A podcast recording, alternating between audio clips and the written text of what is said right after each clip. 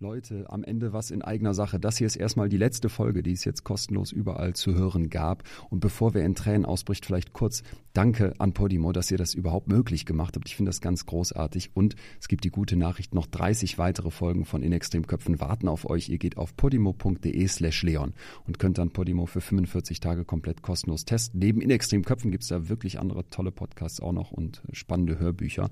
Und abgesehen davon bin ich ja jetzt ähm, die letzten Shows auf Tour. Da gibt's fast keine Tickets mehr, aber es wird demnächst eine neue Tour geben. Also vielleicht sehen wir uns nochmal live. Haltet Augen und Ohren offen.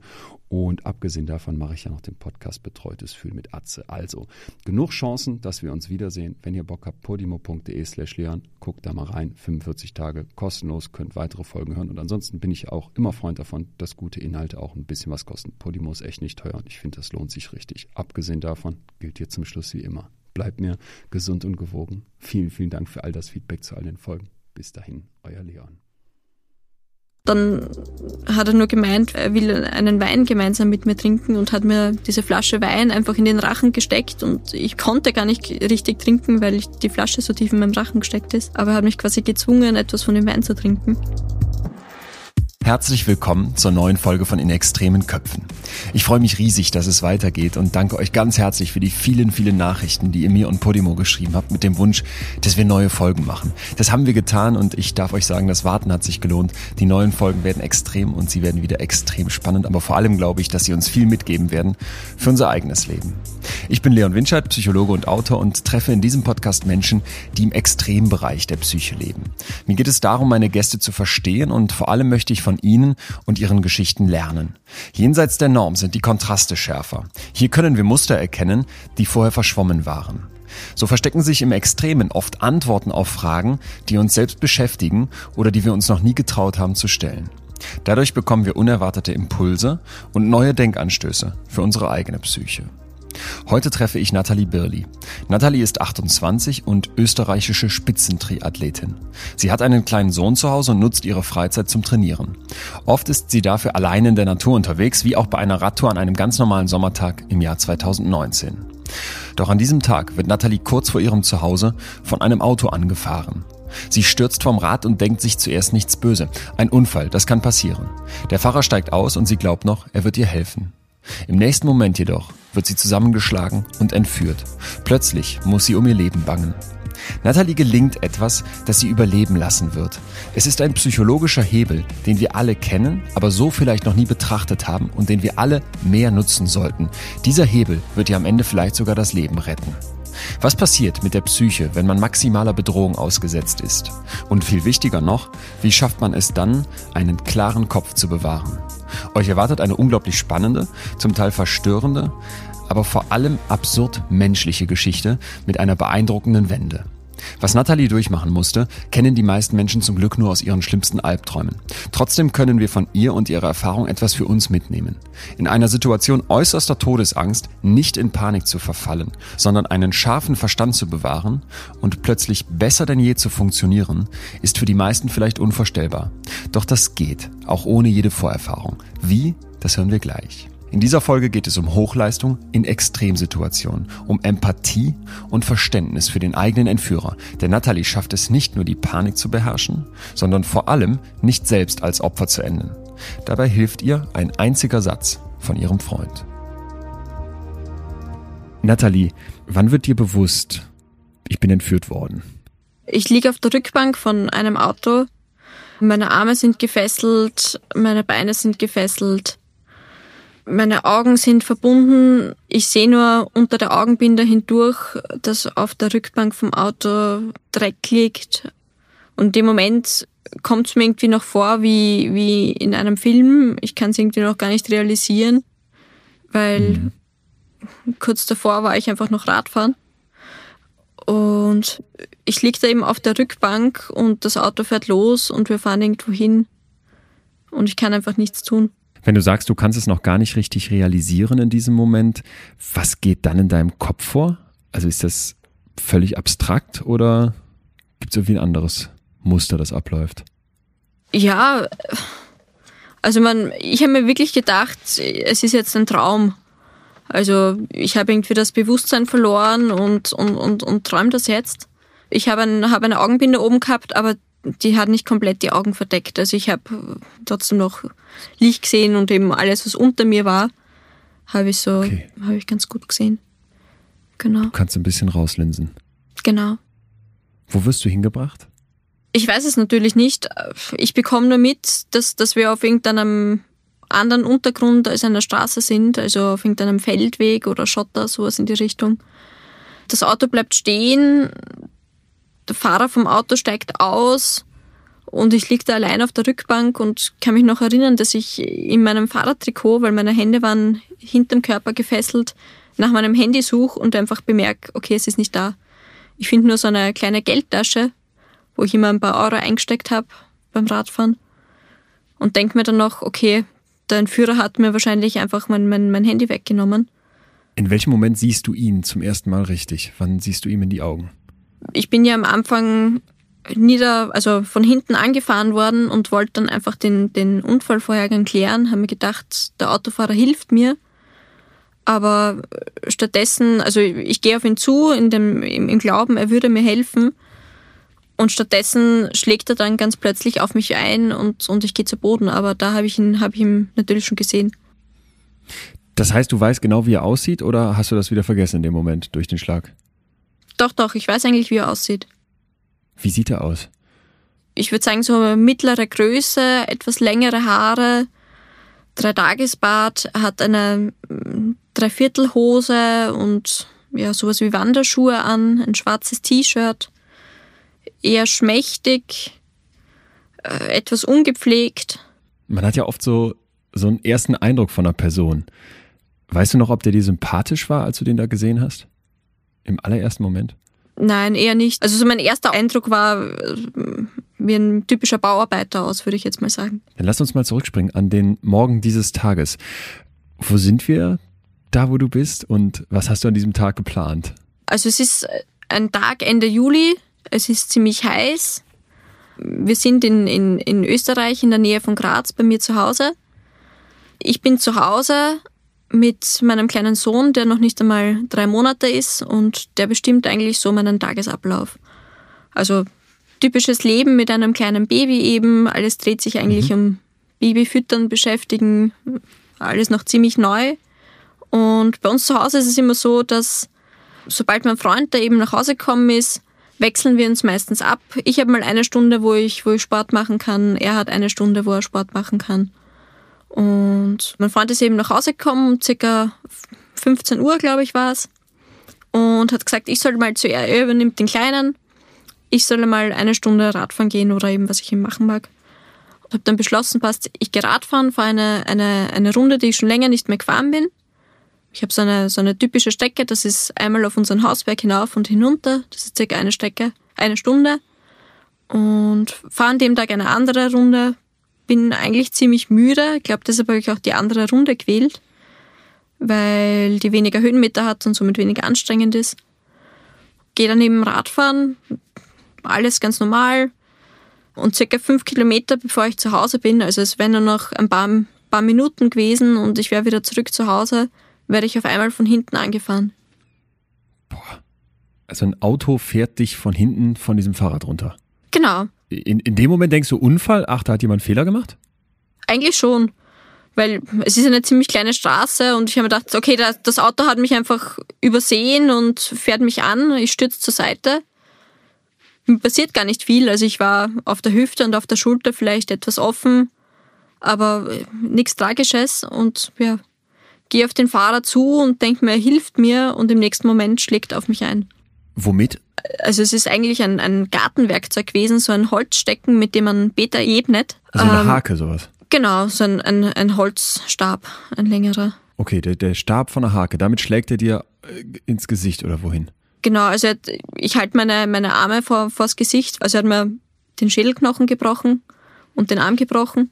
Also er schlägt auf, einfach auf mich ein. Ich glaube, ziemlich wahllos das ist ja eine unglaubliche Aggression direkt in diesem Moment. Du denkst gerade noch, ich habe einen Unfall, da kommt jetzt jemand, der wird sich entschuldigen, wird mir helfen und jetzt fängt er an, auf dich einzuprügeln. Genau, von einem Moment auf den anderen. Ich habe auch den, den Haken, also den Stab gar nicht gesehen, wie er auf mich zugegangen ist. Wird auf einmal auf mich eingeschlagen, ich gehe zu Boden und ich muss dann das Bewusstsein verloren haben, weil ich kann mich gar nicht erinnern, wie er mich in das Auto bekommen hat. Also der nächste Moment, an den ich mich erinnern kann, ist, dass ich eben auf, gefesselt auf der Rückbank des Autos liege. Das ist ja unglaublich krass, diese Vorstellung, du fährst da mit deinem Fahrrad lang, bis kurz vor zu Hause und jetzt rammt dich einer mit seinem Auto vom Fahrrad runter? Statt genau. zu helfen, wie du erst denkst, weil es ja ein Unfall ist, schlägt er jetzt dich bewusstlos. Gibt es da in diesem Moment irgendwie so einen Bruchteil der Sekunde, wo du diese Gefahr realisierst? Eigentlich nicht. Es ist, es, ist, es ist so schnell gegangen. Also ich kann mich nicht mal wirklich daran erinnern, dass ich aktiv daran gedacht habe, die Arme jetzt vor meinen, schützend vor meinen Kopf zu nehmen, sondern das ist einfach, einfach passiert, weil alles so schnell gegangen ist. Hat der Mann denn irgendwas gesagt, als er aus dem Auto ausstieg? Ich glaube nicht. Also ich könnte mich an nichts erinnern, was er gesagt hat. Du wirst dann von ihm in dieses Auto gezerrt, kriegst die Augenbinde umgebunden und der fährt los. Genau. Und jetzt, wenn du wieder das Bewusstsein erlangst, sagst du dann was zu ihm oder schreit man oder was macht man dann? Ich war eigentlich die ganze Zeit erstaunlich ruhig. Ich glaube einfach aus, ich war in so einer Schockstarre drinnen, dass ich mich gar nicht getraut hätte, irgendwas zu sagen. Also ich habe äh, später dann schon gefragt, warum er das tut und er hat mir auch immer wieder gedroht und immer wieder versucht, mich zu ersticken. Somit, dass ich mich eigentlich gar nicht getraut habe, irgendwas zu sagen oder zu schreien, weil ich immer eigentlich die ganze Zeit Todesängste gehabt habe. Also man liegt wirklich wie so ein Kaninchen vor der Schlange da in Schockstarre auf dieser Rückbank. Genau, also mein Mund war auch immer wieder geknebelt, also ganz am Anfang hätte ich gar nichts sagen können. Okay. Aber die meiste Zeit war es einfach, also wirklich Todesangst, die ich gehabt habe und ich hätte mich gar nicht getraut, irgendwas, irgendwas zu tun. Kannst du uns irgendwie Todesangst beschreiben? Ja, in meinen Gedanken war ständig, die haben sich eigentlich ständig darum gedreht, was passiert am nächsten Morgen. Die irgendwie, ich habe mir den nächsten Morgen herbeigewünscht, aber habe nicht gewusst, okay, entweder ich überlebe es nicht mehr bis dahin, dann ist es einfach vorbei. Oder die zweite Variante war, ich bin tatsächlich am nächsten Morgen wieder zu Hause und habe das Ganze überstanden. Es hat irgendwie nur die zwei die zwei Möglichkeiten geben. Ja. Es war ständig Angst. Ich habe gewusst, okay, wenn ich jetzt irgendwas sage, dann versucht er wahrscheinlich wieder zu ersticken oder hat auch ein Messer gehabt und oder wird wütend. Also ich habe nicht mich echt nicht getraut, irgendwas zu tun. Hm. Wenn das jetzt so zwei Waagschalen wären, diese Hoffnung und gleichzeitig aber diese, diese riesige Todesangst und dieses Szenario, ich bin nicht wieder zu Hause irgendwann, was überwiegt? Ich glaube, es war in dem Moment, war ich eigentlich der festen Überzeugung, ich würde es nicht überleben.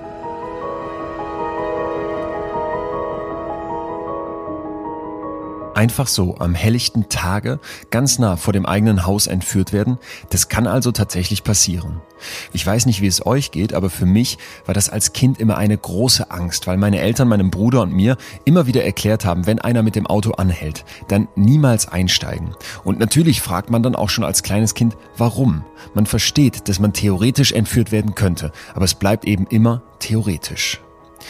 Für mich wird Natalie hier also mit einer meiner Urängste konfrontiert und ich denke, diese Urangst teilen viele so oder so ähnlich mit mir.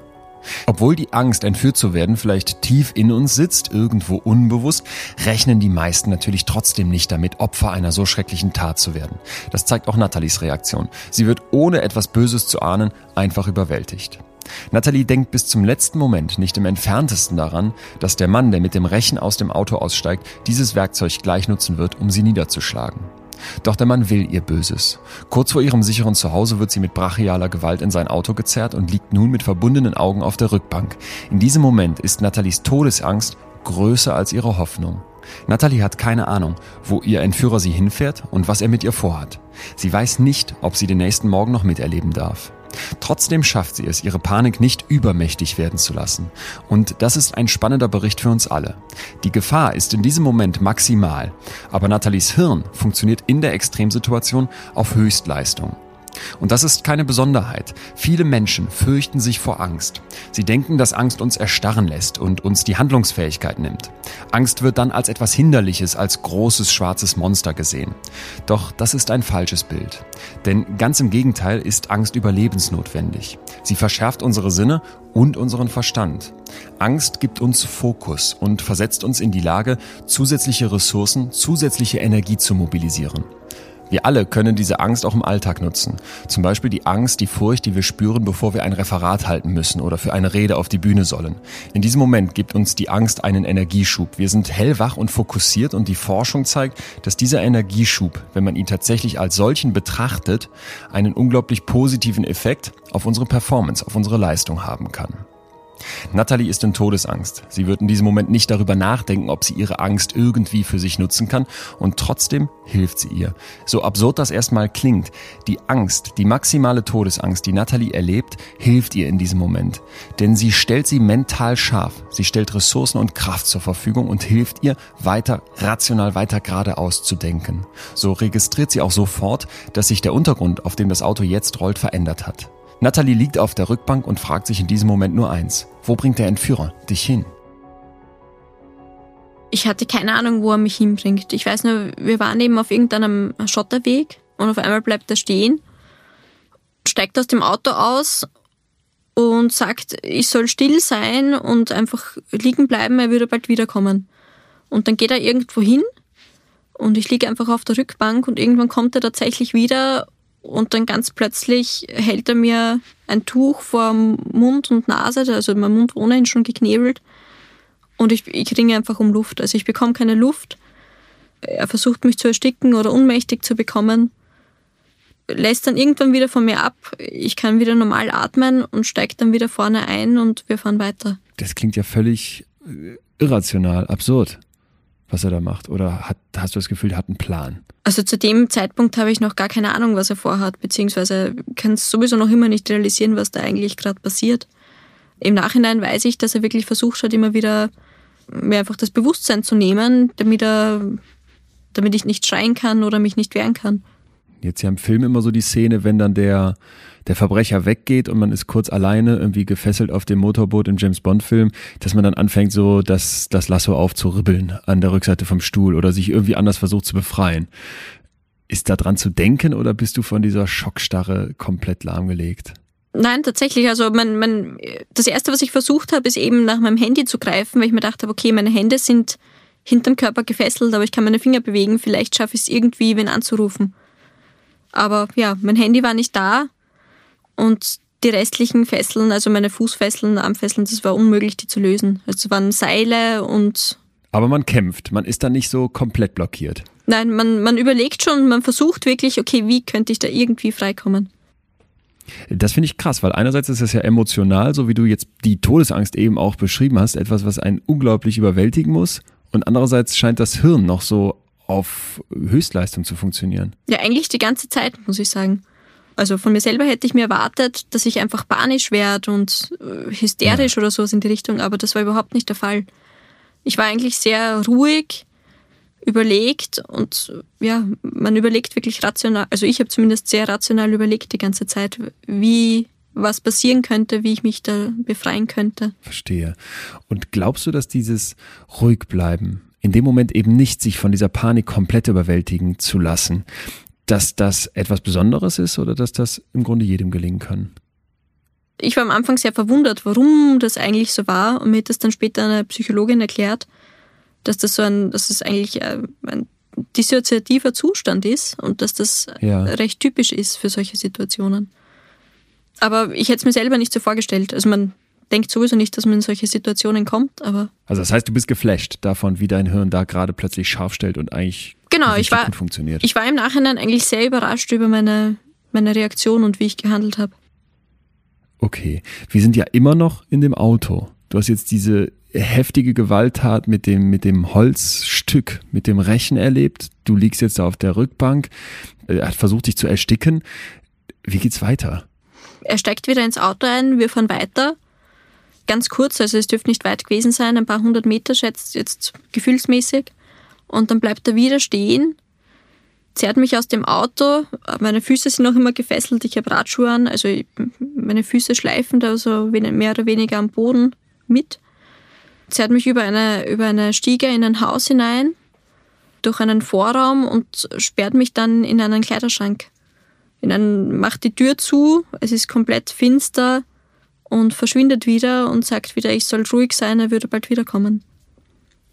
Dann dürfte ich wieder das Bewusstsein verloren haben. Also ich kann mich erinnern, dass ich einige Zeit in, dem, in diesem Kleiderschrank drinnen gesessen bin, mir wieder nicht helfen habe können, die Zeit nicht vergangen ist und ja, der nächste Moment, an den ich mich erinnern kann, ist, dass ich äh, nackt auf einem Bett gefesselt wieder aufwache. Kurz zum Zeitgefühl. Hat man irgendwie noch eine Relation oder ist das ganz schnell weg? Es ist ziemlich schnell weg. Was ich mich eben erinnern kann, ich bin dann eben auf diesem Bett wieder aufgewacht, war komplett nackt. Meine Fesseln waren anders, also meine Hände waren vorm Körper gefesselt statt hinter dem Körper, weil ich eben am, Rücken gelegen bin. Und tatsächlich habe ich äh, einfach, weil da war ein, ein, Fenster in dem Zimmer und ich habe gesehen, es wird schon langsam etwas dämmerig. Und da habe ich mir dann ausrechnen können, okay, es, es muss schon 7, 8 Uhr abends sein, weil es ist Hochsommer und da wird es einfach erst um die, um die Uhrzeit finster. Und so habe ich mir dann ungefähr ausrechnen können, wie viel Zeit eigentlich schon vergangen ist. Lass noch mal kurz an diese Waage denken, ne? mit Hoffnung versus Todesangst. Kippt's weiter oder wird die Hoffnung jetzt irgendwie größer? Also eine Sache, an die ich mich erinnern kann, war ein Hubschrauber, den ich irgendwann gehört habe. Und der Hubschrauber, das war für mich so ein, so ein Zeichen der Hoffnung, weil ich also gewusst, aber ich habe mal angenommen, okay, der Hubschrauber, mich sucht er wer, da ist einfach eine Suchaktion am Laufen. Und irgendwie so ein Hoffnungsschimmer, sie würden mich finden. Aber die nächste Überlegung war schon wieder, okay, selbst wenn da ein Hubschrauber herumfliegt, wie sollen die mich hier finden? Weil das ist einfach ein, ein Haus irgendwo im Wald. Also ja, es war immer so, die Waagschale ist vielleicht eh ein ganz gutes Bild. Äh, kurzer Hoffnungsmoment und dann wieder nachdenken und mir denken, okay, es ist ziemlich unwahrscheinlich, dass, dass mich hier wer finden wird. Jetzt liegst du da nackt anders gefesselt und merkst, ich weiß gar nicht mehr alles. Was ist die größte Sorge für dich in dem Moment?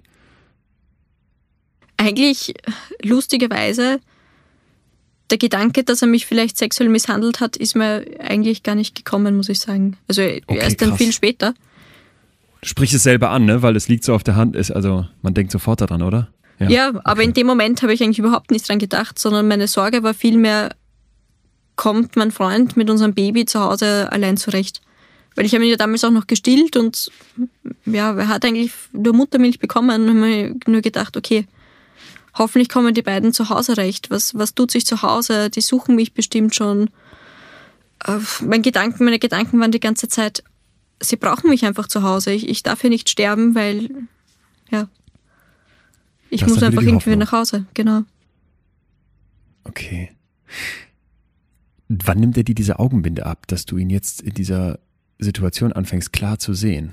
Die Augenbinde dürfte mir irgendwann abgenommen haben, wie ich in dem, noch in dem Schrank war, beziehungsweise wie mich ausgezogen hat. Also wie ich auf dem Bett gelegen bin, habe ich keine Augenbinde mehr oben gehabt. Ja. Und ist er da? Anfangs, wie ich aufgewacht bin, war niemand da. Aber wenig später, oder ja, ich weiß ehrlich gesagt nicht genau, wie viel Zeit vergangen ist, aber er ist dann dazugekommen. Und das nächste, was eigentlich passiert ist, ist, dass er mir etwas zu essen und zu trinken angeboten hat. Wobei das, das Essen war irgendwas, also ich hätte es als, als, als Katzenfutter beschrieben, was ich, was ich dann gar nicht essen wollte. Er hat es dann, glaube ich, später als Käsewurst beschrieben. Und dann hat er nur gemeint, er will einen, einen Wein gemeinsam mit mir trinken und hat mir diese Flasche Wein einfach in den Rachen gesteckt und ich musste quasi also ich konnte gar nicht richtig trinken, weil die Flasche so tief in meinem Rachen gesteckt ist. Aber er hat mich quasi gezwungen, etwas von dem Wein zu trinken. Wie sagt er sowas? Wir trinken jetzt einen Wein zusammen und dann rammt er dir die Flasche in den Hals oder sagt er erstmal, das irgendwie, ja, wie soll ich das sagen, äh, nett? Interessanterweise hat er mich immer mit Sie angesprochen, also sehr höflich. Wie eben so ein, ein höfliches Kind, das einen Erwachsenen anspricht. Und ja, also ich hatte auch den Eindruck, dass er geistig wie ein, ein kleines Kind war. Also etwas, etwas zurückgeblieben. Aber es war immer so ein Wechsel zwischen eben sehr höflich und ich glaube, es war so eine Vorstellung von, von einem Date mit mir, von ihm. Eine sehr krankhafte Vorstellung. Und zwischendurch, ja. immer wenn ich mich irgendwie gewehrt habe oder irgendwas gesagt habe, hat er immer versucht, mich zu ersticken. Fängt dann so ein Spiel an, wo du merkst, ich muss mich darauf einlassen? Spiel nicht wirklich, aber ich habe irgendwann durchschaut, dass immer, wenn ich irgendwas tue, er wieder versucht, mich zu ersticken. Und somit war es einfach Also ich bin einfach die meiste Zeit nur da gelegen und habe echt nicht getraut, mich auch nur irgendwas zu tun. Und er lässt dich aber liegen oder, also warum hat er dich denn ausgezogen? Was hat er mit dir vor? Ich weiß es nicht, da er auch nicht viel mit mir spricht. Ja, er hat mich dann eben aufgesetzt, eben damit ich den, den Wein trinken kann und was, was essen kann. Gesprochen habe ich eigentlich erst ganz zum Schluss mit ihm. Also er, er zerrt mich dann auch, er lässt mir dann ein, ein, ein Bad ein und sagt, er mag mit mir gemeinsam baden gehen. Zerrt mich dann dort zu dieser Badewanne. Und ja, also in dem Haus war es komplett heruntergekommen und ich glaube, der Strom hat nicht funktioniert, weil es war immer finster und mein, es war Sommer, von dem her war es zumindest warm, aber das Wasser war eiskalt. Und sobald ich eben bemerkt habe, dass das Wasser kalt ist und nur sagt, das Wasser ist kalt, wieder wieder wütend und rammt mich zu Boden. Ich knie dann quasi so vor der Badewanne und drückt mir einfach den Oberkörper mit voller Kraft immer wieder unter Wasser. Und das war so lang, dass ich schon so lange um Luft gerungen habe, dass ich echt, also das war der Moment, wo ich geglaubt habe, ich, ich sterbe jetzt wirklich. Also ich habe schon so ein, ich habe quasi gedanklich wirklich schon mit dem Leben abgeschlossen, Abschied genommen von, von ja, den liebsten Personen in meinem Leben. Und ist das irgendwie sexualisierte Gewalt oder hast du das Gefühl, das ist dem, ja, egal wird es ihm nicht gewesen sein, dass du nackt bist, da, er hat dich ja nicht einfach so ausgezogen, aber dass es ihm jetzt da gerade gar nicht drum geht? Also in dem Moment, beziehungsweise bis dahin hatte ich überhaupt nicht das Gefühl, dass ihm darum geht. Also er hat dann im Nachhinein auch gesagt, dass er zwar sexuelle Absichten gehabt hat, sich aber dann einfach nicht, nicht drüber getraut hat. Ja. Was eigentlich auch wieder sehr absurd ist, weil er traut sich immerhin, mich auszuziehen und mich zu entführen und alles. Ja, dich fast zu ertränken, dir eine Flasche in den Hals zu stecken, dich mit einem, mit einem Holzstück dir deinen Schädel zu brechen, also. Genau. Ja. Aber da dürfte er irgendwie solche Hemmungen gehabt haben, dass er sich da echt nicht, nicht drüber traut. In diesem Moment hast du ja jetzt überhaupt keine Ahnung davon, wie lange der Täter dich festhalten wird. Und ehrlich gesagt, das stelle ich mir persönlich, du hast jetzt gerade schon wirklich heftige Sachen geschildert, aber das stelle ich mir auch extrem grausam vor. Also diese Ungewissheit ist für unser Hirn ja schon in, in alltäglicheren Situationen eine riesige Aufgabe. Ne? Wenn es keine Klarheit hat, dann springt bei uns echt im Kopf so ein, mhm. so, ein, so ein aggressives Programm an, das versucht, diese Klarheit wiederherzustellen. Ist das in deinem Fall auch ganz schlimm oder tritt das irgendwie in den Hintergrund, weil man nur noch versucht, aus dieser Badewanne hochzukommen oder so? Nein, also das war auf jeden Fall mega schlimm. Mein Angstszenario war einfach, er foltert mich da jetzt ewig lang weiter. Ich glaube, deshalb habe ich mir auch den, den nächsten Morgen immer herbeigewünscht, weil ich mir gedacht mhm. habe, irgendwie, ja, entweder ich komme wirklich wieder irgendwie nach Hause, was recht unwahrscheinlich ist, aber wenn nicht, dann ist es am nächsten Morgen zumindest vorbei und die Tortur ist, ist, ist vorbei. Parallel zu deiner Geschichte, du hast das gerade eben schon angerissen, zu dem, was du da vor Ort erlebst, gibt's ja eigentlich noch so eine Art zweite Ebene. Nämlich zum Beispiel diesen Hubschrauber, der da draußen kreist. Weißt du jetzt im Rückblick, was in dieser Zeit, während du da im Schrank bist, während der versucht dich zu ersticken, während er dich in diese Badewanne drückt, was draußen passiert? Ja, mein Freund hat eigentlich relativ bald schon begonnen, mich nach mir zu suchen. Also ich war immer sehr besorgt um, um unseren kleinen Sohn. Also ich war maximal eine Stunde unterwegs, meistens waren es sogar nur 40 Minuten oder so. Und hat gewusst, ich komme rein und das Erste, was ich mache, ist gleich nach unserem Sohn schauen. Und wie ich nach eineinhalb Stunden noch nicht da war, hat er, hat er sich natürlich schon Sorgen gemacht. Also er hat sich dann mit ihm ins Auto gesetzt und ist meine typischen Routen mit dem Auto abgefahren, hat nach mir gesucht. Hat natürlich versucht, mich anzurufen, aber mein Handy war zu Hause. Leider ein, ein großes Pech, dass ich genau an dem Tag mein Handy zu Hause vergessen habe. Die Suche danach in deiner Kleidung, als du in dem Auto lagst, die wäre sowieso vergebens gewesen. Die wäre vergebens gewesen. Also ich habe es nicht beim Radfahren selber nicht bemerkt, dass ich mein Handy gar nicht mitgehabt mhm. habe, aber ich habe tatsächlich genau an dem Tag mein Handy zu Hause liegen lassen. Ist er denn so ein Typ Panik oder bleibt er dann auch so cool wie du und weiß, jetzt muss ich hier performen? Ich glaube, dass er auch nicht wirklich der panische Typ ist. Also er ist dann relativ bald ähm, zur Feuerwehr gegangen. Also wir wohnen gleich auch in der ja. Nähe von der Feuerwehr. Hat dort einmal gemeldet, also Feuerwehr und Polizei, dass ich eben vom Radfahren nicht zurückgekommen bin und die haben aber nur gesagt, okay, sie beginnen erst nach 24 oder 48 Stunden nach jemandem zu suchen. Okay, krass. Genau. Daraufhin hat er auf Facebook gepostet, öffentlich, dass ich vom Radfahren nicht zurückgekommen bin. Wir haben ein kleines Baby zu Hause. Er ist verzweifelt. Die Leute mögen ihm bitte helfen zu suchen. Seine Handynummer dazu geschrieben, falls irgendwer einen Hinweis hat, sie sollen, sie sollen bitte anrufen. Und auf den Anruf haben tatsächlich über 200 Leute nach mir gesucht. ich muss sagen, ich bin da noch immer sehr, sehr dankbar und gerührt. Also mein Freund hat, hat die Situation so beschrieben, dass echt der ganze Berg, also der Schöckel, an dem Abend wirklich beleuchtet war, einfach von Autoscheinwerfern. Also wenn man hinaufgeschaut hat, und überall Leute fahren sehen und suchen. Wie oft man da einfach drüber hinweg scrollt, wenn solche Aufrufe im Netz sind irgendwie. Man sieht's ja immer wieder. Genau. Die Profis, Feuerwehr und Polizei, werden die denn dann auch aktiv oder warten die weiter? Ja, also die haben sich dann, die haben sich dann auch überreden lassen, einfach weil es meine Freundin noch erklärt hat, dass wir ein kleines Baby zu Hause haben und dass ich ganz sicher nicht einfach weggelaufen bin oder gerade nicht nach Hause komme. Ja, also es waren dann auch Feuerwehrautos, ich glaube von drei Gemeinden unterwegs und haben nach mir gesucht und eben der Hubschrauber. Also es war eine, eine große Suchaktion. Weißt du, wie hoch man die Chancen einschätzt, dich zu finden? Ich habe keine Ahnung. Aber ich weiß noch, dass eben der Hubschrauber wirklich ein Hoffnungsschimmer für mich war und im nächsten ja. Moment waren meine Gedanken, die Chancen sind verschwindend gering, selbst mit Wärmelichtkameras. Ja, sehen sie einfach Wärme in dem Haus und denken sich aber nichts dabei, weil sie können ja nicht jedes Haus durchsuchen. Weißt du, was dein Freund gedacht hat? Hat der an ein Verbrechen gedacht oder ist das erstmal noch ein Unfallgedanke? Der hat an einen Unfall gedacht, aber er hat mir nur erzählt, dass irgendwann so gegen 11 Uhr oder 10 Uhr abends, also nach ein paar Stunden, war seine Hoffnung, mich lebend zu finden, auch schon relativ gering. Also er hat sich gedacht, dass ich zumindest irgendwo wirklich schwer verletzt liegen müsste. Also auch bei ihm im Kopf die Waage kippt. Genau.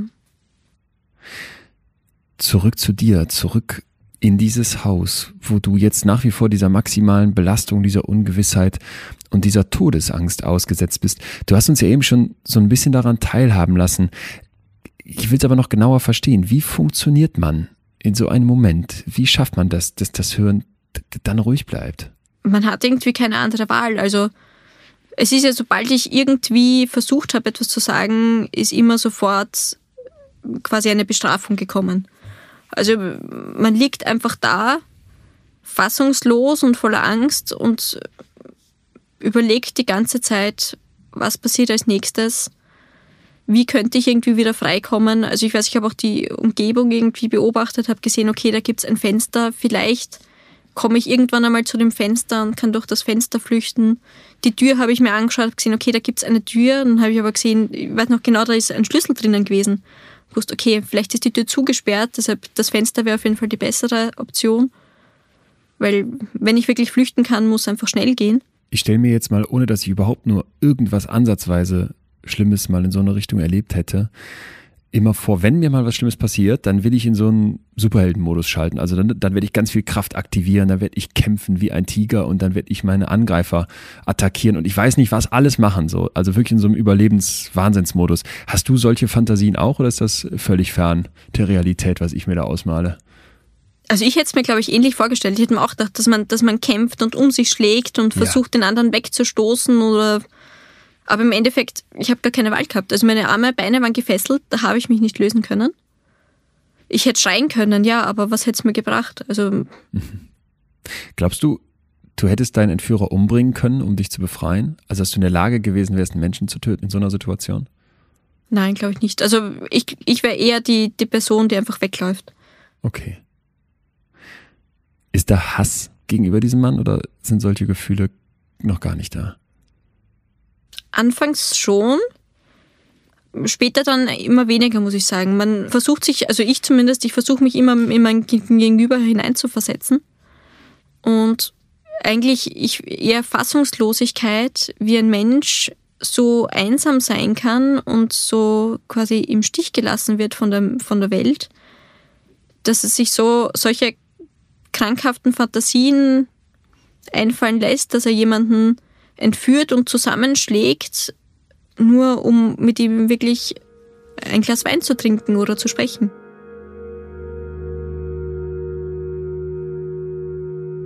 Natalie hat also versucht, sich in ihren Entführer hineinzuversetzen. Und dadurch lässt ihr Hass nach. Langsam fängt sie an zu verstehen. Für diesen Mann ist die Entführung ein Mittel gegen seine immense Einsamkeit. Und aus diesem Verständnis heraus entsteht Empathie. Das Wort Empathie stammt vom Griechischen für Leidenschaft und intensives Gefühl. Empathie bedeutet, die Bereitschaft zu haben und die Fähigkeit, sich in die Einstellungen anderer Menschen einzufühlen. Wer empathisch ist, kann die Emotionen anderer Menschen nachempfinden. Das Phänomen, dass zwischen Entführungsopfern und Täterinnen und Tätern eine Verbindung entsteht, die sogar über Empathie hinausgehen kann bis zur regelrechten Anziehung, wird Stockholm-Syndrom genannt.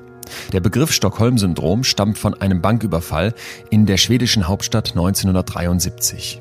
Im Spiegel wird dazu berichtet, wie der 32-jährige Jan-Erik Olsson mit einer Maschinenpistole eine schwedische Bank überfallen hat und vier Angestellte als Geisel nahm. Er forderte vom Ministerpräsidenten drei Millionen Kronen sowie die Freilassung eines Zellengenossens aus seiner Zeit in der Haft. Über sechs Tage spielte sich das Geiseldrama ab und im Laufe dieser Zeit empfanden einige der Geiseln offenbar Sympathie mit dem Täter. Eine fiel dabei besonders auf, und zwar Christine Enmark. Sie nahm den Geiselnehmer später öffentlich vor der Polizei in Schutz, zeigte sich bei der Festnahme besorgt und hielt sogar danach noch über die Entführung hinaus Kontakt ins Gefängnis. Die Täter sind schuld, das ist allen bewusst, aber die Psyche der Opfer macht aus den Tätern manchmal Wohltäter. Es kann dabei sogar so weit kommen, dass die Opfer Liebe für ihren Täter verspüren. Diese Anpassung der Gefühle passiert ohne bewusste Entscheidung der Opfer. Es ist vielmehr ein Prozess, so wie bei Natalie. In der Wissenschaft ist das Stockholm-Syndrom umstritten. Und trotzdem gibt es einige Merkmale, die immer wieder in Entführungs- und Geiselnahmesituationen beschrieben werden. Wie kommt es dazu? Eine mögliche Erklärung lautet, dass es in der extremen Ausnahmesituation zu einer Veränderung der Wahrnehmung der Opfer kommt. Aus Abneigung und Unverständnis werden Verständnis und Zuneigung, weil man die Täterinnen und Täter kennenlernt und ihnen vielleicht sogar Empathie entgegenbringt. Außerdem können die Opfer zum Selbstschutz eine Allianz mit den Täterinnen und Tätern aufbauen. Denn von einer guten Beziehung zum Täter hängt in dieser Situation ja alles ab. Der Täter entscheidet über das Wohlergehen der Opfer und das kann dem Schutz der Opfer dienen. Auch bei kleineren Zugeständnissen wie dem Essen oder dem Reichen von Getränken kann eine große Dankbarkeit gegenüber den Täterinnen und Tätern empfunden werden. Und das sind dann ehrliche Gefühle. Wir werden in der Geschichte von Natalie über einige Parallelen zum Phänomen des Stockholm-Syndroms stolpern. Achtet darauf gleich, wenn sie weitererzählt. Versuchen wir uns selbst einmal in die Situation von ihr zu versetzen und stellen uns vor, wir wären entführt worden. Können wir uns vorstellen, in so einer Situation Empathie, Verständnis für den Täter aufzubringen? Zurück zu Natalie jetzt aber. Sie kommt aus einer ländlichen Gegend, einem kleinen Dorf und ich frage mich schon die ganze Zeit, da kennt doch jeder jeden. Weiß Natalie, wer ihr Entführer ist? Ich kenne den Mann nicht, aber wir sind doch erst ein Jahr davor in die Ortschaft gezogen. Also ich komme eigentlich aus einem ganz anderen Bundesland und somit, ich kenne in dem Dorf eigentlich echt wenig Leute. Können wir dem Mann irgendeinen Namen geben? Den echten dürfen wir wahrscheinlich nicht verraten. Oder ist der Vorname bekannt? Christoph heißt er. Wie alt ist Christoph, als er dich entführt? Er ist 33 oder 34. Ja. Glaubst du, dass er dich damals kannte oder weißt du es mittlerweile sogar? Nein, er hat mir später auch verraten, dass er mich zufällig ausgewählt hat. Also er hat tatsächlich am Tag davor eine andere Radfahrerin bereits mit dem Auto verfolgt also mehrmals verfolgt, wieder umgedreht, wieder verfolgt, so dass die da, also die andere Radfahrerin den Vorfall sogar bei der Polizei gemeldet hat. Christoph, Christoph Anfang 30 hat dich da jetzt in seiner in seiner Macht und du hast ja gerade schon beschrieben, dass du anfängst dich in hineinversetzen zu können. Ist da irgendwas sympathisches an dem? Also irgendwas positives, wo du denkst, ah okay, abgesehen von diesem Mitleid, was du ja beschrieben hast, das wir, glaube ich, nachvollziehen können. Aber ist da irgendwas, wo du sagst, da ist vielleicht noch ein Quäntchen mehr, wo du denkst, ah, okay, da, da nicht zieht mich an, aber da ne, macht es ihn menschlich? Es ist vielleicht dieses Kindliche. Es ist ja, wenn man mit einem kleinen Kind spricht, weiß man, okay, der denkt noch nicht so ganz rational wie ein Erwachsener. Und ganz so ähnlich war das bei ihm. Also man hat irgendwie gemerkt, es ist wie wenn man, man beginnt dann auch automatisch in Kindersprache zu sprechen und ja, hm. das eventuell. Aber sonst ist es einfach Angst vor ihm die meiste Zeit. Ich finde, wenn man dir jetzt so zuhört, dann hat man das Gefühl, dass du unglaublich ruhig davon erzählen kannst. Ich glaube, das kommt, das kommt einfach dadurch, dass ich die Geschichte jetzt schon sehr, sehr oft erzählt habe. Die erste Aufnahme von der Polizei, dann war die Kriminalpolizei bei mir, dann im Krankenhaus die Psychologin, dann die Gerichtsmedizin, dann die Gerichtsverhandlung, dann noch eine Gerichtsverhandlung. Hilft das also, das immer wieder zu erzählen? Ich glaube schon. Also mittlerweile muss ich sagen, weiß nicht, ob es mir hilft, aber es macht mir auf jeden Fall nichts mehr aus. Wobei, oh, ich muss eigentlich sagen, ich glaube schon, dass es mir hilft. Weil jedes Mal, wenn ich erzähle, ja. jetzt auch bei dir kommen wieder ein bisschen andere Fragen, wo man irgendwie anders drüber reflektiert. Also, Und das hilft, sich da mit diesem mit traumatischen Erlebnis, anders kann man es ja nicht nennen, sich auseinanderzusetzen. Ja, eigentlich schon. Wenn man es Stück für Stück irgendwie besser für sich selber, oder ich zumindest besser für mich selber verarbeite und auch verstehe und ja, und mir selber aber auch nichts, nichts vorzuwerfen habe, weil ich habe die ganze Zeit eigentlich echt nichts, nichts getan, wo ich sagen kann, okay, ich kann mir jetzt selber Vorwürfe machen. Mhm. Ja. Was glaubst du, wie lange hätte Christoph durchgehalten, dich da als seine Entführte in diesem Haus festzuhalten? Ich habe keine Ahnung. Also er war wirklich so unberechenbar. Beziehungsweise ich glaube, er hat das selber auch gar nicht verstanden, was er da tut, weil selbst bei der Gerichtsverhandlung, wo ich gar nicht selber vor Ort war, ähm, mein Anwalt und all was vor Ort waren, haben einfach nur gesagt, er hat bis zum Schluss eigentlich keine Reue gezeigt. Also er ist in, in der Gerichtsverhandlung drin gesessen und hat nicht verstanden, was da passiert und hat nur gemeint, warum werde ich jetzt verhaftet? Weil ich habe, also er hat mich ja eh nicht umgebracht und hat mich wieder nach Hause geführt, also ist ja alles gut. Ja. Er war noch äh, auf dem Trichter, das war ja ein Date oder ein normales Treffen. Genau, also er hat bis zum Schluss nicht verstanden, dass er da eine Straftat begonnen hat. Glaubst du, dieses Stockholm-Syndrom, also eine wirklich tiefere Sympathie für den Täter, hätte sich im Laufe der Zeit noch entwickeln können? Also kannst du dir das theoretisch vorstellen? Ich kann es mir theoretisch vorstellen, aber nur wenn es wirklich äh, über einen langen Zeitraum geht. Also wenn das jetzt mehrere Wochen gewesen wären und man irgendwie, weil wenn man jetzt wirklich so lange festgehalten wird, dass der Täter einen füttern muss, sonst verhungert man einfach, ist man ja wirklich irgendwie auf ihn angewiesen und man hat sonst nichts anderes. Also kann man das schon vorstellen, ja. Du sagst ja, du kannst dir das selber nicht so hundertprozentig erklären und bist auch in dem Moment überrascht, dass man so funktioniert, dass man dass man so gut klarkommt, wenn man das mal so formulieren möchte. Jetzt bist du sehr erfolgreiche Triathletin, hast mir erzählt, dass du auch richtig heftige Distanzen machst. Wo ist, äh, ist es schon Ironman, wenn man das macht, was du da machst? Ja, also ich habe eigentlich lange Zeit schon als, als Jugendlicher immer Triathlon gemacht. Zuerst ganz kurze Distanzen, die dafür dann natürlich intensiver sind. Also da hat man so ein, zwei Stunden Renndauer. Irgendwie, wenn man Triathlon macht, hat man immer irgendwie so die Ironman-Distanz im Kopf, dass man die einmal machen möchte. Und ich bin am liebsten in den Bergen unterwegs und deshalb habe ich mir einfach eine Langdistanz ausgesucht, also eine Ironman-Distanz, die was einfach viele Höhenmeter hat und bin dann auf den Swissman gestoßen, wo man einfach den Ironman einmal quer durch die Schweiz macht und landschaftlich auch wahnsinnig viel mitbekommt und ja, also ich muss sagen, mir hat das echt Spaß gemacht. Ich, ich mache das einfach echt gern. Ironman ist 3,8 Kilometer Schwimmen, das ist eigentlich schon unvorstellbar. Dann nochmal eben 180 Kilometer Fahrrad fahren, Rennrad fahren und dann, wenn man echt noch gut drauf ist, mal eben noch einen Marathon laufen.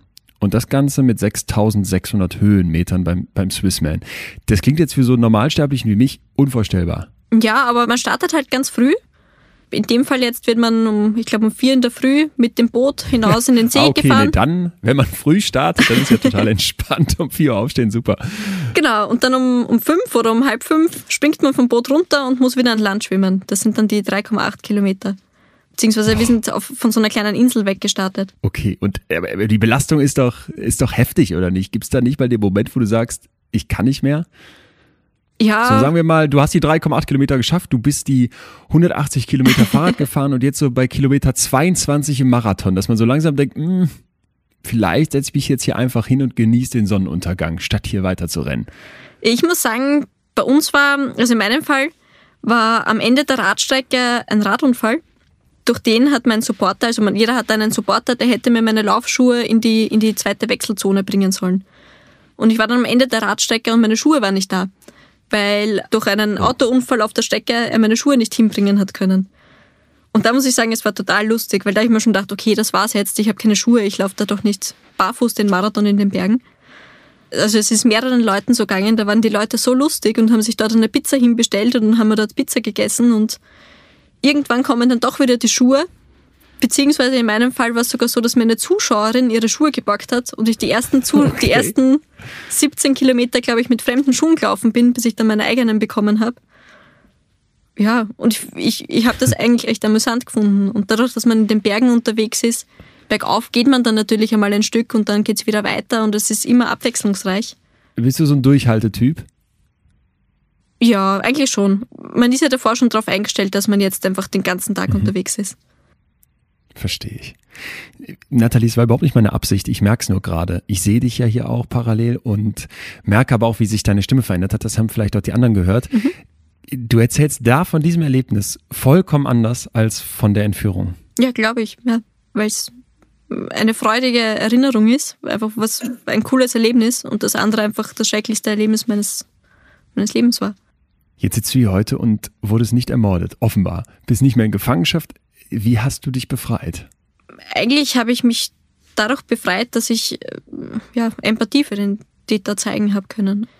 Ich habe vorhin schon erzählt, in dem Haus war es einfach, alles war dreckig heruntergekommen, es hat gestunken, war ungepflegt.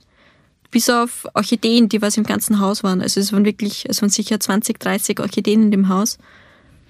Und die waren echt gepflegt und haben geblüht. Und ja, da ich selber Orchideen zu Hause habe, weiß ich das einfach, die muss man nicht einfach nur gießen, sondern die muss man immer wieder baden und die brauchen einfach ein bisschen Pflege. Und das ist mir aufgefallen und ich weiß nicht mehr genau warum, aber irgendwie habe ich den Täter darauf ansprechen können oder in meiner Panik einfach irgendwas sagen wollen und habe gesagt, dass die Orchideen schön sind. Und sobald er das gehört hat, hat sich, also beim Täter sein Gemütszustand hat sich komplett geändert. Okay. Der hat auf einmal begonnen von seinem Leben zu erzählen und hat mir erzählt, wie er sich um die Orchideen kümmert und er gießt sie übrigens mit Aquariumwasser, das ist sein Geheimtipp, hat er mir damals erzählt. Und dass er gelernter Gärtner sei und hat mir von seiner Familie erzählt und ich habe dann gefragt, warum er das alles tut und warum ich und da hat er mir eben erzählt, dass es zufällig mich getroffen hat. Macht dich das sauer ganz kurz, wenn er sagt, es ist zufällig? Sauer nicht. Man, man hadert halt äh, ein wenig und denkt sich, warum genau ich? Und denkt sich mal, ich habe so ein Pech. Hadert zumindest. Ja, verstehe ich. Okay. Gut, und du sprichst ihn jetzt an, ihr redet jetzt über ein Thema, was euch irgendwie verbindet. Du, du sagst gerade eben, du bist jetzt plötzlich in der Lage, Empathie für ihn zu empfinden. Genau. Also ich kann einfach in Sachen fragen, beziehungsweise er erzählt die ganze Zeit so viel, eigentlich wie ein, wie ein Wasserfall, dass ich auch keine Angst hab, haben muss, dass, dass er mich wieder erstickt, sofort irgendwas tut, sobald ich irgendwas sage. Also ich kann wirklich mit ihm sprechen. Eigentlich zum ersten Mal an, an, an dem Abend. Hast du das Gefühl, dass der unbedingt erzählen möchte? Ja, also er hat von selber ja. sehr viel erzählt, ohne dass ich wirklich viel fragen habe müssen. Und hat mir eigentlich, ja, von wie er aufgewachsen ist, erzählt, dass er das Haus von seinen Großeltern geerbt hat, die vor kurzem gestorben sind und hat mir wahnsinnig viel aus seinem Leben erzählt. Ich denke gerade auch an Großeltern, nicht an meine unbedingt, aber an einsame alte Leute, wo man auch das Gefühl hat, wenn du die dann einmal ansprichst im Bus oder so, dann erzählen die auch gerne unglaublich viel und man merkt, wie viel sich da angestaut hat, weil denen sonst keiner zuhört. Genau. Du nix. Also er hat mir auch erzählt, dass er einfach keine Freunde hat und noch nie eine, beziehungsweise er hat gesagt, er hat noch nie länger als einen Tag eine Beziehung gehabt, wobei ich glaube, sein Verständnis von Beziehung einfach, sobald eine Frau mit ihm spricht, ist das für ihn schon eine Beziehung, glaube ich. Und dass ihn die Frauen immer vor ihm weglaufen und ich glaube, dass er mich deshalb dann auch entführt hat. Und solche Sachen hat er mir einfach erzählt. Hattest du den Eindruck, dass er früher schon mal Täter gewesen ist? Ich glaube ich glaub eher nicht. Er hat mir dann auch erzählt, dass, dass er ganz viele Tiere hat. Deshalb hat er auch immer wieder mal weg müssen, weil da hat er sich um seine Tiere gekümmert. Also ich glaube Katzen und Hasen und Enten oder sowas. Und die, ich, kann nicht sein, dass das nicht genau stimmt, aber ich glaube, die Enten hat ihm das Tierschutzamt weggenommen. Also die Nachbarn haben ihn irgendwie angezeigt und das Tierschutzamt war da. Okay. Und da war irgendwie auch schon, okay, der misshandelt seine Tiere, so dass das Tierschutzamt kommt, aber es kommt niemand auf die Idee, sich um den Menschen zu kümmern oder zu hinterfragen, was da los ist. Ach so, okay. So siehst du das. Ich hätte das jetzt ganz anders gesehen. Da misshandelt schon jemand Tiere. Ja, da müssen wir vielleicht mal auf denen ein besonderes Auge haben und den irgendwie als Gefahr einstufen. Du sagst, da misshandelt jemand Tiere oder da geht jemand mit den Tieren schlecht um. Der braucht Hilfe. Um den müssten wir uns besser kümmern. Genau. Also ich denke mal, wenn das Tierschutzamt da war und die Tiere mitgenommen hat, müssen die sehen, wie verwahrlost der da eigentlich lebt. Es ist wahrscheinlich wieder so die Frage, es muss immer zuerst irgendwas passieren, damit man irgendwie aufmerksam wird auf einen Missstand bei einem Menschen. Ja, aber wie, wie, wie menschlich auch von dir, das so sehen zu können. Zu sagen, hey, Moment mal, das ist jetzt hier etwas, was du in dieser Geschichte sofort erzählst und was dir irgendwie selber ins Auge sticht und da ist nicht Jetzt einfach nur Hass. Hast ja eben schon gesagt, Hass hätte dir jetzt auch nichts gebracht, aber es geht dir gar nicht so sehr darum zu sagen, was für ein Schwein, was für ein unendlich grauenhafter Mensch, sondern dass du sagst, okay, schon da in dem Moment ist es die Empathie, den Zugang, den du zu ihm findest, der dir hilft und ihm offenbar auch. Ja, ich glaube, da hat mir geholfen, dass ich einfach wirklich gemerkt habe, okay, der hat eine Intelligenzminderung oder ich hätte von mir selber aus auch gesagt, er ist, er ist wirklich schizophren, was dann später auch ja, eben festgestellt worden ist. Weil es waren immer wieder so Wutsituationen von, vom Täter und dann wieder so dieses Kindliche. Und da habe ich einfach gemerkt, okay, er ist wirklich psychisch krank. Was auch wieder schwieriger macht, weil er war unzurechnungsfähig. Diese Empathie macht dir jetzt die Tür auf zu ihm. Was macht dir jetzt aber die Tür auf da raus? Also das war wirklich eine komplett neue Situation und es ist dann auch total schnell gegangen. Also der Täter hat wie ein Wasserfall sein Leben erzählt und ich habe nachfragen können und dann habe ich ihn gefragt, warum er das macht und er hat mir eben erzählt, dass er einfach gerne mal ja, eine Beziehung zu einer Frau hätte und das war eben jetzt so sein Versuch und dann habe ich eigentlich gesagt, ja, ich kann ihm helfen, weil ich kenne viele Leute und bin auch aus der Ortschaft. Und dann haben wir Nummern ausgetauscht. Also er hat mir seine Handynummer aufgeschrieben hat mich gebeten, dass ich ihm meine Nummer aufschreibe und hat dann gesagt, ich kann mich anziehen und er bringt mich wieder nach Hause und wir lassen das Ganze einfach aussehen, als wäre es ein Unfall gewesen. Also wir haben uns dann, wir haben beide uns eine Story ausgedacht quasi. Also er hat vorgeschlagen, wir sagen einfach, als wäre mir ein Reh vors Rad gelaufen und ich bin dann gestürzt und er hat mich gefunden und nimmt mich jetzt wieder nach Hause. Okay, diese erste Idee, lass uns das wie ein Unfall aussehen lassen, die kam aber von ihm oder von dir? Ich weiß es nicht mehr genau. Ich habe es selbst bei der Polizei nicht mehr genau sagen können, ob das jetzt ich vorgeschlagen habe oder er. Ich weiß echt nicht. Das klingt nicht so nach, nach einem Kind jetzt. Ja, das war wirklich, naja, andererseits, mein Gedanke war auch wieder, okay, das kann er jetzt nicht ernsthaft glauben, ja. dass wenn er mich heimbringt, ich nicht zur Polizei gehe.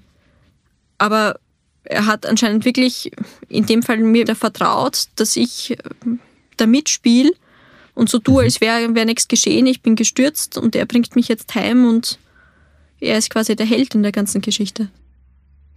Dann haben wir ja eine heftige Verbindung. Du hast dieses Empathische. Du hast irgendwie einen ersten Anflug von Mitleid für diesen Mann, Hass ist längst weg und kombinierst das jetzt, ob es jetzt du warst oder ihr beide zusammen, mit so einer Geschichte, die dich da rausbringt. Da hat man wirklich den Eindruck, dass dein Hirn ja eben überhaupt dein Verstand dem Moment messerscharf funktioniert. Ist das jetzt zu weit hergeholt, wenn ich das irgendwie verbinde mit deiner Fähigkeit, mit deiner Erfahrung, so als Spitzensportlerin Topleistung abzurufen unter krasser Belastung? Das würde ich ja nicht sagen, aber ich arbeite ja auch als Trainerin jetzt und helfe einfach anderen Leuten, ihre sportlichen Ziele zu erreichen. Mhm. Und da versuche ich eigentlich immer, mich in den anderen hineinzuversetzen, weil ich finde, das hilft dann, also in meiner Arbeit hilft es mir einfach sehr, wenn ich weiß, okay, wie belastend ist das jetzt wirklich für ihn? Weil wenn man jemanden fragt, wie es ihm geht, sagt er fast immer gut auch wenn es ihm nicht gut geht. Ja, stimmt. Und ich glaube, dass das einfach so eine Eigenschaft von mir ist, dass ich fast immer versuche, mich in, in jemanden anderen hineinzuversetzen. Das ist dir bei Christoph offenbar gelungen. Der macht dir jetzt die Tür auf, lässt dich gehen. Dann stehst du da auf diesem Hof vor diesem Haus. Wo läufst du hin? ja, er lässt mich wieder anziehen, hilft mir sogar die Schuhe wieder anziehen, meinen Helm anziehen. Dann gehen wir gemeinsam eben vors Haus, stehen vor, vor seinem Auto und er sagt, er holt noch schnell mein Rad, weil das hat er hinterm Haus verstaut. Und in dem Moment stehe ich einfach alleine ohne Fesseln vor dem Auto und überlege wieder, okay, soll ich jetzt ins Auto einsteigen? Laufe ich weg? Wenn ich weglaufe und er erwischt mich, was passiert dann? Und da war einfach mein, also ich war wirklich hin und her gerissen.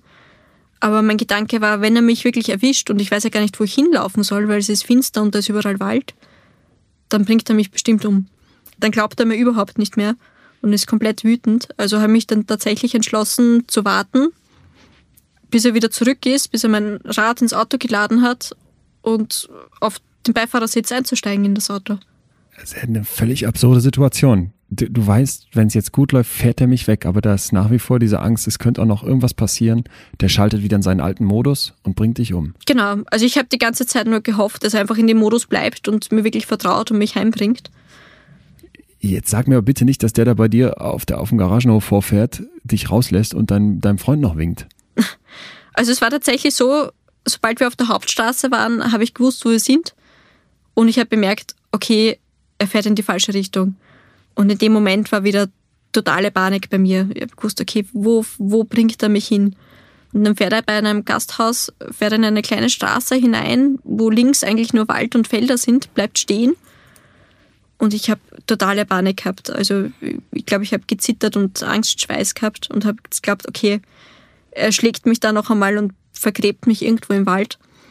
Aber tatsächlich wollte mir einfach nur dieses Grundstück zeigen, dieses Feld und hat mir erzählt, ja, das, das hat er von seinen Großeltern geerbt und wollte mir das einfach zeigen, warum auch immer. Ja, ist dort kurz stehen geblieben und danach wieder weitergefahren, hat umgedreht und hat mich tatsächlich heimgeführt. Absurderweise sind uns am Weg nach Hause sogar Polizei und Feuerwehr entgegengekommen, die was alle nach mir gesucht haben. Also ich habe die Polizei neben mir gesehen und bin in dem Auto gesessen, neben dem Täter am, am Beifahrersitz und habe einfach nichts tun können. Also da waren schon Gedanken, irgendwie aus dem Auto zu springen oder so, aber ja. Ja, aber zum Glück nicht. Zum Glück haben die dich auch nicht erkannt. Stell dir mal vor, die hätten nicht erkannt, umgedreht und den Mann gestellt und der dreht dann durch. Ja. Du hast ja offenbar diesen Menschen ähm, geknackt. Du bist zu dem durchgedrungen und hast ihn jetzt im Griff. Im Grunde ist es ja ein komplett umgedrehtes Spiel jetzt. Ja, es stimmt. Also er hat mir da anscheinend echt vertraut und hat geglaubt, ich würde mhm. ihm jetzt helfen, Freunde zu finden und würde ihn am nächsten Tag anrufen und sagen, hey, ich kenne da jemanden, mit dem könntest du dich treffen oder sowas in die Richtung. Es ist so krass, weil das doch zeigt, wie viel sich da an einem Menschen anstauen kann, wie viel da an einem Menschen kaputt gehen kann, die Intelligenzminderung mal außen vor gelassen. Und dann kommt es zu so einer Tat und dann ist dieses Bedürfnis mal mit jemandem zu sprechen, die Orchideen zu zeigen, das Grundstück zu zeigen, wie soll ich sagen, befriedigt. Und, und dann steht der ganz anders da. Also das ist doch einfach nur heftig. Ich möchte in, in keinster Weise diese Tat rechtfertigen, aber du nickst gerade schon die ganze Zeit das ist doch wirklich krass, oder nicht? Ja, es ist für mich selber genauso unfassbar.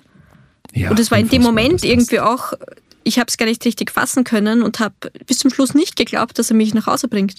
Was ist aber der Schluss? Also ist es dann wirklich so, dass er bei dir vor der Haustür anhält? Genau, ich erkläre ihm genau, wo ich wohne. Er bleibt bei uns in der Einfahrt stehen und sobald das Auto gestanden ist, habe ich die Tür aufgerissen und bin zu unserer Haustür gerannt. Äh, Meine Schwiegermutter hat zufällig gehört, dass da jemand ist und hat die Tür aufgemacht, also ich habe gar nicht anläuten müssen bin ins Haus hineingerannt, habe die Tür zugemacht, habe zu ihr nur gesagt, sperr alles zu, da ist ein Verrückter draußen, er hat mich entführt.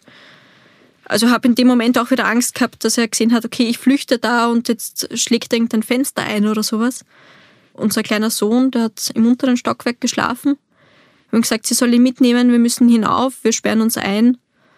Haben uns dann oben in einem Raum eingesperrt und haben erstmal die Polizei und meinen Freund angerufen. Okay, das ist alles so absurd. Deswegen erlaubt mir auch diese absurde Frage. Glaubst du, dass Christoph, nochmal in seinen Kopf rein, dass Christoph in dem Moment checkt, das war hier kein Date und weiß, dass er jetzt eigentlich wieder in den anderen Modus schalten würde? Also das war meine Sorge, deshalb war ich auch so panisch und habe gesagt, okay, wir müssen hinauf, ja. weil da kann er kein Fenster einschlagen, da kommt er nicht mehr zu uns. Mhm. Aber tatsächlich hat er einfach mein Rad ausgeladen, hat mein Rad vor die Haustür gestellt und ist wieder nach Hause gefahren und die Polizei hat ihn schlafend aufgefunden. Hier kommt jetzt nochmal voll die Angst zum Tragen. Nathalies Verstand funktioniert messerscharf, obwohl sie in einen Schrank gesperrt, ausgezogen und mehrmals fast erstickt wurde. Als Spitzensportlerin ist sie es gewohnt, unter extremer Belastung Topleistung zu liefern. Laut Nathalie hilft ihr aber insbesondere die Fähigkeit, sich in andere hineinzuversetzen. Das ist dann die Empathie, von der wir schon gesprochen haben, die sie hier zu ihrem Vorteil nutzt. Natalie erkennt diese Fähigkeit aus ihrer Arbeit als Trainerin wieder. Dort geht es auch genau darum, nämlich Menschen in Situationen, die maximal herausfordernd und belastend sind, entgegenzukommen, zu helfen, ihnen zur Seite zu stehen. Und diese Eigenschaft, diese Fähigkeit hilft Natalie letztendlich auch, sich selbst zu retten. Sie ist in der Lage, Christophs Verzweiflung, die ihn zu dieser Entführung getrieben hat, zu erkennen die Orchideen sind der Schlüssel dazu.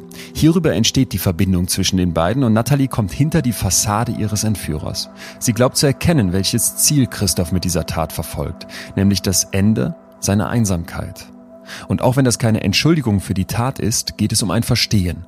Und diesem Verstehen wird Natalie ihre Freiheit verdanken. Am Ende schafft sie es, dass dieser Mann, der vermutlich mehrmals kurz davor war, sie umzubringen, sie nach Hause fährt. Das muss man sich mal klar machen. Eben noch entführt und jetzt fährt der Entführer, der eigentlich auf der Flucht vor der Polizei ist, die junge Frau, sein Opfer, zurück zu ihr nach Hause, zurück zur Polizei. Genau hinsehen, zuhören, Empathie, echtes Interesse zeigen, das hat diese verzweifelte Tat am Ende aufgelöst. Natalie befand sich im Extrembereich der Psyche, als sie Empathie als Hilfsmittel einsetzte. Aber auch im Alltag, und das gilt für uns alle, wäre vielen Menschen geholfen, wenn wir versuchen würden, sie zu verstehen, ihnen zuzuhören und uns in ihre Welt einzufühlen. Die Macht der Empathie wird häufig unterschätzt. Gerade bei Menschen, die schwächer sind oder benachteiligt werden, kann Empathie Wunder wirken. Einem einsamen Opa aus dem Altenheim zuhören, versuchen, seine Probleme und Belange zu verstehen oder einfach nur für diese Person da sein, ist das eine. Aber auch im Umgang mit einer schwierigen Chefin, die schnell cholerisch wird und ausrastet, kann Empathie helfen. Versuche ich hinter die Fassade dieser Kollegin oder Chefin zu kommen, indem ich ihr zuhöre, Empathie zeige, werde ich vielleicht merken, dass sie von einem inneren Druck getrieben ist oder vielleicht auch von der Angst, nicht zu genügen und deshalb alle anderen fertig macht, um sich dahinter zu verstecken. Die Liste der Situationen, in denen uns selbst Empathie helfen kann, ist lang. Indem wir uns hinsetzen, zuhören, uns in andere einfühlen, werden wir etwas mit diesen anderen Menschen machen und oft führt das dann zu einer Verbesserung der Beziehung. Nathalies Entführer Christoph wird festgenommen, kurz nachdem er sie zu Hause abgesetzt hat. Jetzt ist er der Gewalt ausgesetzt, der Staatsgewalt. Welche Strafe bekommt Christoph für seine Tat und wie steht Nathalie heute mit Abstand zu diesem Mann? Er hat sieben Jahre Haft bekommen und eine Einweisung in eine Anstalt für psychisch Kranke. Im Anschluss daran oder wird er wieder freikommen? Also er kommt aus der Anstalt nur heraus, wenn er als geheilt quasi diagnostiziert wird. Hast du Angst davor? Ich glaube, dass das relativ unwahrscheinlich ist, da er bis zuletzt okay. keine Reue gezeigt hat. Aber würde er wirklich wieder freikommen, hätte ich auf jeden Fall Angst und habe auch gesagt, okay, wir müssten wegziehen, weil er weiß, wo ich wohne und ja, ich habe definitiv Angst. Könntest du ihn wiedersehen? Nein. Also kannst du das ertragen? Ich schätze mal, man muss es ertragen, wenn es soweit ist, aber ich möchte ihn auf jeden Fall nicht wiedersehen.